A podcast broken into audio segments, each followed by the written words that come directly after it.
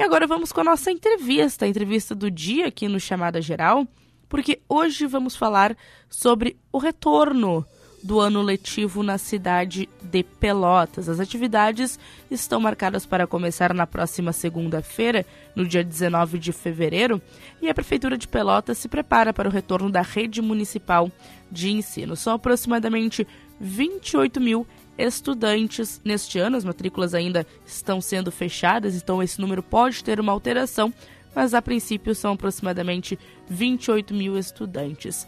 E hoje nós conversamos com Adriane Silveira, secretária de Educação da cidade de Pelotas, que nos traz os detalhes, os principais, as principais dificuldades, os principais pontos positivos da rede municipal de ensino. Então a gente agradece neste momento a participação da secretária Adriane aqui conosco no chamada geral em trazer essas informações. Bom dia, secretária.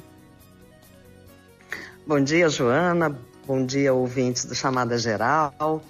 É com prazer que a gente fala desse, dessa retomada de ano letivo de 2024. Nós, uh, que somos uma das redes de ensino maiores do estado do Rio Grande do Sul, né? nós uh, temos em torno de 28 mil alunos, 94 escolas, sendo destas 33 escolas de educação infantil, 61 escolas de ensino fundamental, sendo é, 20 em zona rural. Uh, e além disso, temos ainda o que nos diferencia de outras redes: nós temos dois centros de atendimento especializados a alunos com deficiência, que é uh, um deles é o Centro de Atendimento ao Autista Dr. Danilo Rolim de Moura, e o outro é o Centro de Atendimento Dr. Luiz Pereira Lima, que atende alunos com deficiência na zona rural de Pelotas.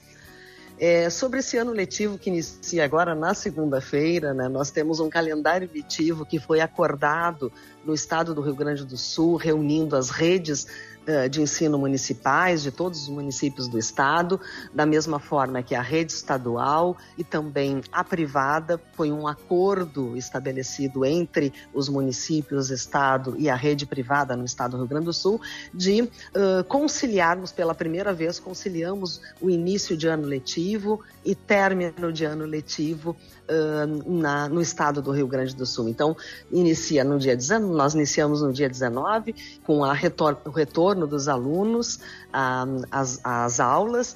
No entanto, desde o dia 1 de fevereiro, nós temos as equipes diretivas dessas no nossas 94 escolas e dos dois centros de atendimento uh, especializados a alunos com deficiência, desde o dia 1 de fevereiro, preparando os espaços escolares, deixando, eh, na verdade, uh, um ambiente propício à aprendizagem dos alunos.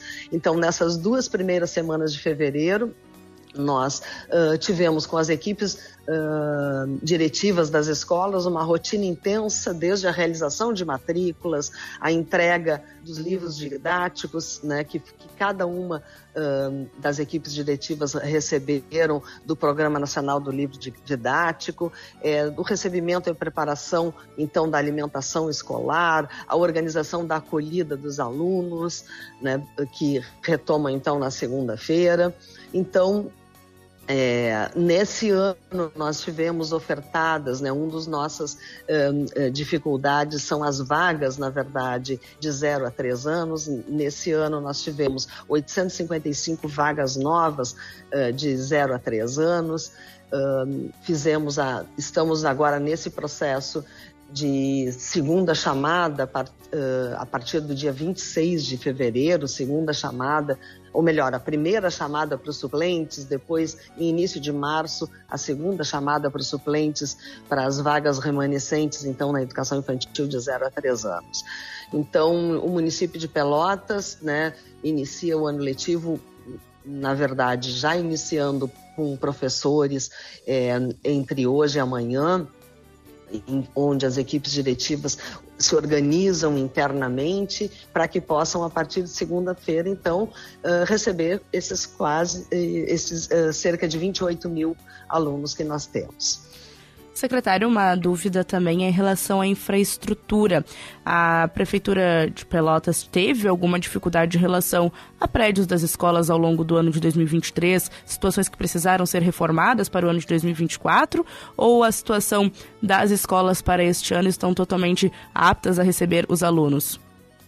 É, um, a, como uh, característica né, nas redes públicas de ensino, seja municipal, seja estadual, é os prédios, né, eles todos precisam é, de manutenção. Então, além de nós fazermos a manutenção é, uh, anual, né, ao longo do ano letivo uh, de 2023, algumas nós estabelecemos prioridades para aquelas um, é, unidades escolares cujo prédio pelo tempo de uso, pela necessidade de manutenção, precisa uh, de algum investimento. Então, é, é, natural que a gente tenha nas redes públicas uh, esse processo de reestruturação uh, de infraestrutura. Então, fizemos isso ao final do ano letivo de de 2023, né? O 2000, uh, o janeiro de 2024 nós tivemos férias coletivas, né? Fizemos como uh, aconteceu também em 2023, uh, concedemos férias coletivas para todos uh, os uh, professores e servidores, né, todos os trabalhadores da educação, uh, sendo que a partir de 1 de fevereiro, então, as escolas retornaram é, intensivamente para preparar não só é, a infraestrutura, mas o ambiente escolar todo nesse sentido. E ao longo de 2024, nós temos algumas intervenções, sim, em infraestrutura, que são necessárias, que é natural do processo de manutenção é, da infraestrutura da rede escolar. Secretária, é, também em relação aos professores, hoje a Prefeitura de Pelotas, a rede de educação municipal de Pelotas, conta com o corpo de professores completo? Como é que está essa situação para esse ano letivo de 2024?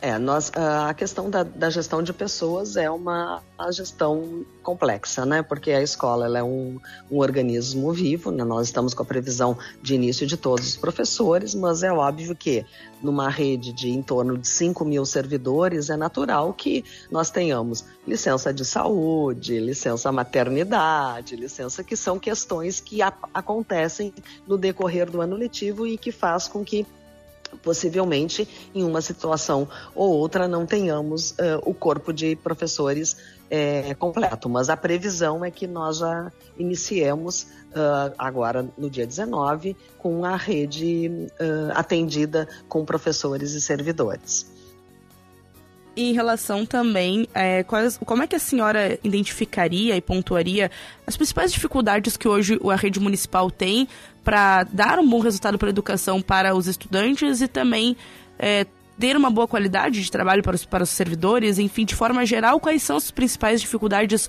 hoje da rede municipal de ensino?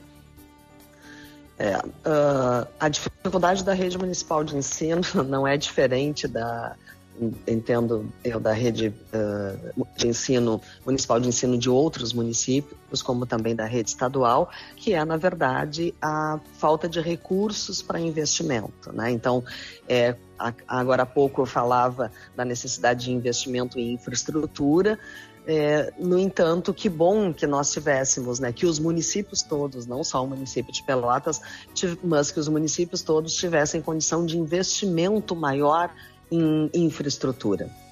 É, um dos desafios é este, que na verdade nós, é, gestores é, de educação municipal, nós temos que na verdade priorizar as necessidades de investimento em infraestrutura, porque o recurso, na verdade, não consegue uh, cobrir na verdade, tudo que seria necessário. Né? Nós temos uma rede extensa, temos sim né, recursos que vem do Fundeb. No entanto, os recursos do Fundeb uh, em Pelotas são utilizados uh, exclusivamente para a folha de pagamento e cobre em torno de 65% da nossa folha, o resto é investimento uh, uh, municipal, da administração é, municipal, é, né, é o que é, o município investe também em educação, e além disso, é, não só uh, a necessidade de investimento em infraestrutura, mas também de professor. Uma das questões que nós vemos, nós estamos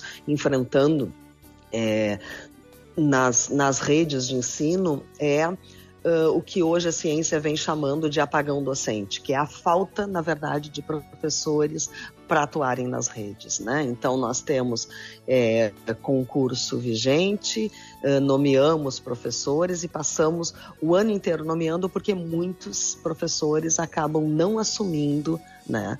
Um, como, como professores. Então, hoje nós temos, as, na sua maioria, no estado do Rio Grande do Sul, os municípios uh, sofrem com a necessidade de professores uh, e a falta de professores para atuar nas redes. É, além disso, né, é, é natural também como dificuldade a necessidade de vagas para educação de zero a três anos. Né? Uh, Pelotas avançou uh, bastante nesse sentido, no sentido, no, no, no sentido de nós disponibilizarmos vagas, não só as vagas de escolas um, da rede municipal, no entanto, das escolas uh, conveniadas, né, que são escolas um, filantrópicas, confessionais, né, eh, de cunho é, sem fins lucrativos, em que são conveniadas com o município, que também nos auxiliam na oferta de vagas de 0 a 3 anos, né, nós repassamos recurso né, e conveniam conosco, como também temos é, a compra de vagas na educação infantil para tentar minimizar uh, esse, essa, esse problema da falta de vagas que acontece na maior parte dos municípios brasileiros. E agora, secretária, a senhora vinha falando também sobre esses pontos que a senhora considera mais difíceis, com mais, mais negativos aqui para, para a cidade de Pelotas, e eu pergunto sobre os pontos positivos. No início da nossa conversa, a senhora citou também as questões de é, especiais para pessoas com deficiência, também para estudantes autistas. Eu pergunto como isso vai funcionar na prática e se tem outros pontos positivos que a senhora gostaria de salientar. É, na verdade, assim, ó, Pelotas é uma rede de ensino reconhecida pela, pelo processo de inclusão do aluno com deficiência, né? Nós temos uma rede de ensino que acolhe os alunos com deficiência. Nós, tem, nós temos na nossa rede em torno de uh, 1.862 alunos com deficiência que tem não só não só estão incluídos no ensino regular, como também possuem atendimento educacional especializado no contraturno, no, além desses dois centros de atendimento ao aluno com deficiência, nós temos na própria escola uma rede na verdade, de profissionais que atuam em atendimento educacional especializado para que o processo de inclusão e o processo de aprendizagem dos alunos com deficiência ocorra. Então, é, Pelotas ela vem à frente de muitos municípios, né, e é reconhecida por isso por ser uma rede inclusiva.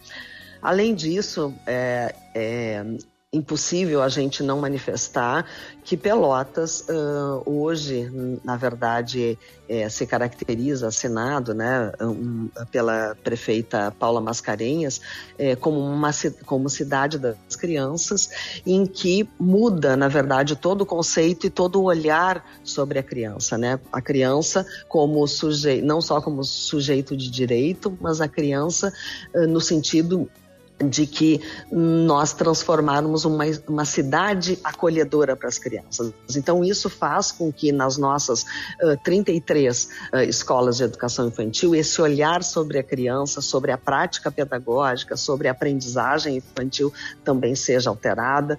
Né? Nós, nós hoje temos é, não só esse olhar sobre a criança, mas nós trabalhamos nas escolas, iniciamos nas escolas de educação infantil, verdade, o que nós chamamos de pátios naturalizados, que é o entendimento de que a infância não, não pode uh, se dar uh, somente através de uma tela ou de computador ou de smartphone ou de televisão, mas que a criança ela tem de estar em aprendizagem e interação com a natureza. Então, nós já transformamos no ano de 2023 das uh, escolas de educação infantil, cinco delas já foram, já tiveram seus pátios naturalizados, ou seja, que é a relação do brincar da criança mais com a natureza.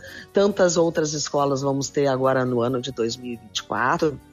Uh, e uh, o investimento fundamental uh, na qualificação eh, de professores, né, na formação continuada de professores, para que isso venha repercutir justamente na aprendizagem dos alunos. Então, o olhar sobre a criança e sobre a prática pedagógica que faz com que essa criança se desenvolva não só num ambiente seguro e acolhedor, né, que o Pacto Pelotas pela Paz fez com que a gente Uh, mudasse, na verdade, essa, essa perspectiva sobre uh, o acolhimento da criança, a segurança da, da, criança, trabalhando também com as famílias, mas avançando agora para o entendimento de que a infância uh, ela se dá se desenvolve melhor né, na relação com a natureza. Então é fundamental que a gente entenda que uh, a escola não se faz somente de prédios escolares, é isso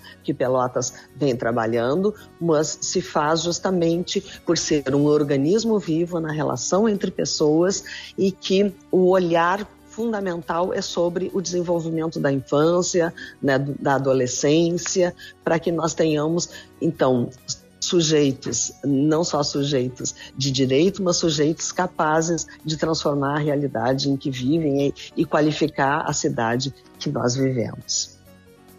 Secretária Adriane Silveira, secretária de Educação da cidade de Pelotas, nos falando sobre a retomada das atividades letivas que começam na próxima segunda-feira, com aproximadamente 28 mil estudantes voltando para as aulas na rede municipal de Pelotas. Secretária, muito bom dia, obrigada pela participação aqui no Chamada Geral e estamos à disposição sempre que a senhora tiver novidades sobre a educação no município.